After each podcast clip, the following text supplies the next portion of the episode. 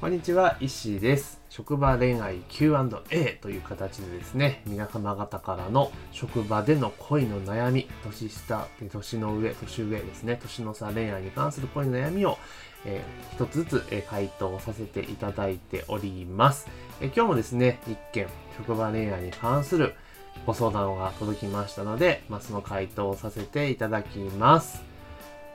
ではですね、職場恋愛でお付き合いされたことがある方にお聞きしたいんですけれども、相手とはどのようにして付き合うまでに発展させることができたのでしょうかいろいろな周りの目もあるし、様々な壁もあると思うのですが、そのそのようにして、どのようにしてそれを乗り越えることができたのでしょうか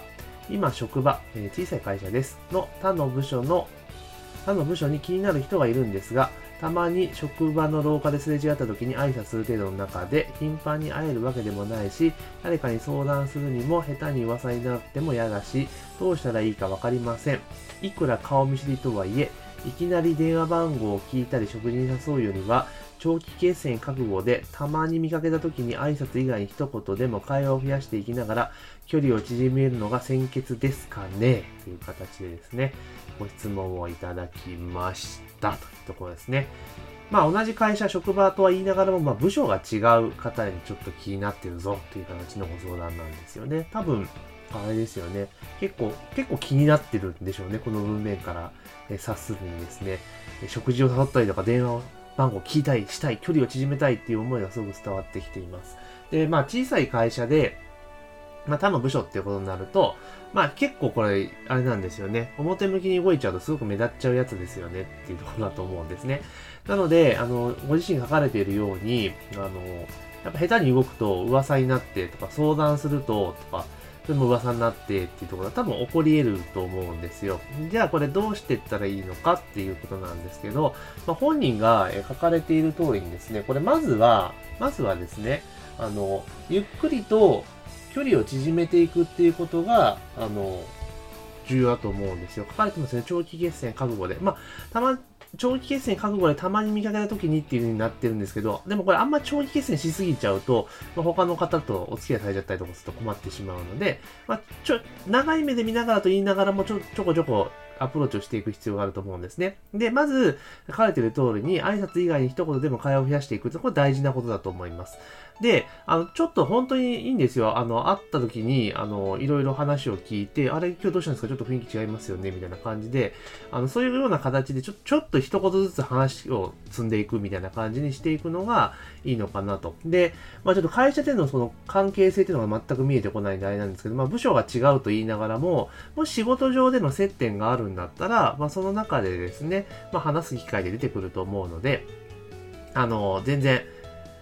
そういう、なんか何でもいいんですよ。大義、大義名分というか、話題作りって何でもできると思うので、まあ声をかけていくっていうのがベストですし、もしその気になる方がいらっしゃる部署に、当然会社ですから、なんか業務のお願いしたりとかすることってあるじゃないですか、その部署に対してね。でその時には、必ずその部署行った時に、もうその子にまず声をかけるみたいな。これは誰に聞いたらいいですかね？みたいな感じで、え声をかけるっていうことも一個の作戦としてありなんじゃないかなというふうに思います。で、これは私のあくまでも経験ですけれども、職場恋愛の場合っていうのは、まあ、二通りですよね。あの、本当にもうオープンにして、誰々が好きですみたいな感じにして、まあ、周りを味方にして、まあ、行くパターンと、まあ、あとはもう秘密裏にこそこそ行くパターンのどっちかだと思うんですね。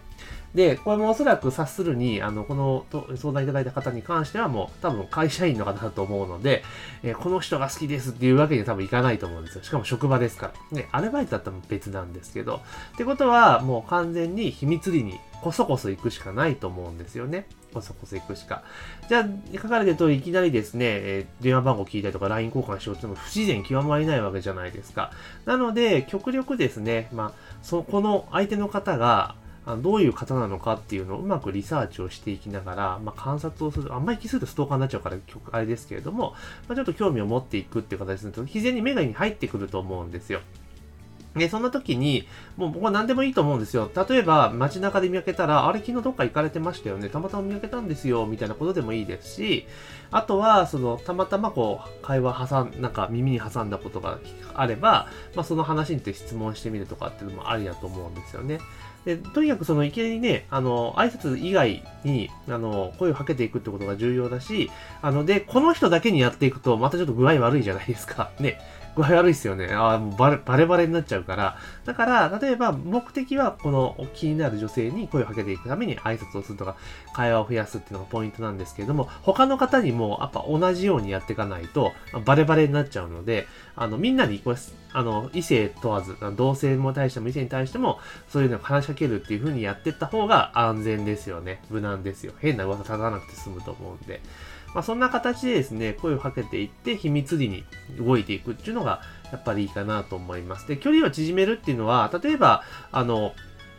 なんだ、友達に相談するとかじゃなくて、その部署に、あの、で、他の部署って書いてあるじゃないですか。その部署にですね、例えばあなたの同期がいたら、その同期とちょっとご飯食べ行こうよとかいうのと、ちょっとさ、部署超えて交流会しようぜみたいな、か、ほんと軽いノリでみんなで、ご飯食べに行くっていうのはありだと思うんですよね。これ、多分この文面で行くと食事に誘うっていうのは、なんかいきなり1対1みたいなイメージが多分強いと思うので、まあ、それだったら、あの、グループで、あの、その部署の、例えば同世代の方とか、世代が近い人で集まって、まあ、飲み会やるとかっていう方が多分近づきやすいんじゃないかなと非常に思いますよね。まあ言うなら社内合コンみたいな感じのはいいかな。まあそれが多分一番いいんじゃないかなっていう気はしますよね。だから、その部署の人との交流しようよっていうような感じでやっていくとのがいいと思うんですよ。だから、例えばあなたの同期とか後輩とか先輩とかちょっと上の先輩ぐらいがその部署にいるんだったら、その部署の人と、で、自分の部署のそのやっぱ同世代の人を集めて、じゃあちょっと部署間交流しましょうよみたいな感じでやれば、別にその不自然でも何でもないと思うので、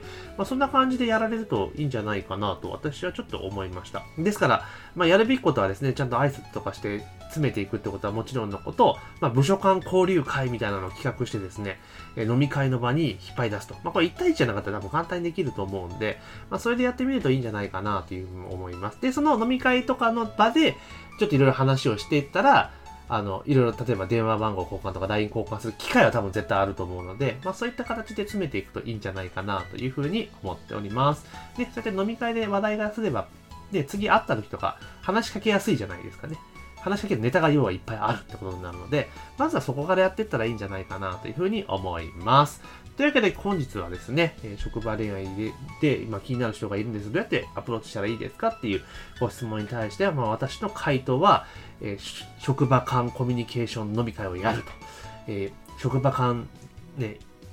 合コンやるみたいな感じでやっていかれるといいんじゃないかなというふうに思っております。で、えー、この音声を聞かれている方ですね、でもですね、質問、職場恋愛に関する質問とかありましたら、これも性別問わずですね、えー、専用の LINE アットから、えー、ご連絡をいただければですね、え、順次回答させていただきますので、わちょっとこれ聞いてほしいよ、ちょっと相談乗ってほしいよってことがあればですね、遠慮なく、え、LINE を通じて相談内容を送っていただければというふうに思っております。え、それでは本日の職場恋愛相談は以上になります。ありがとうございます。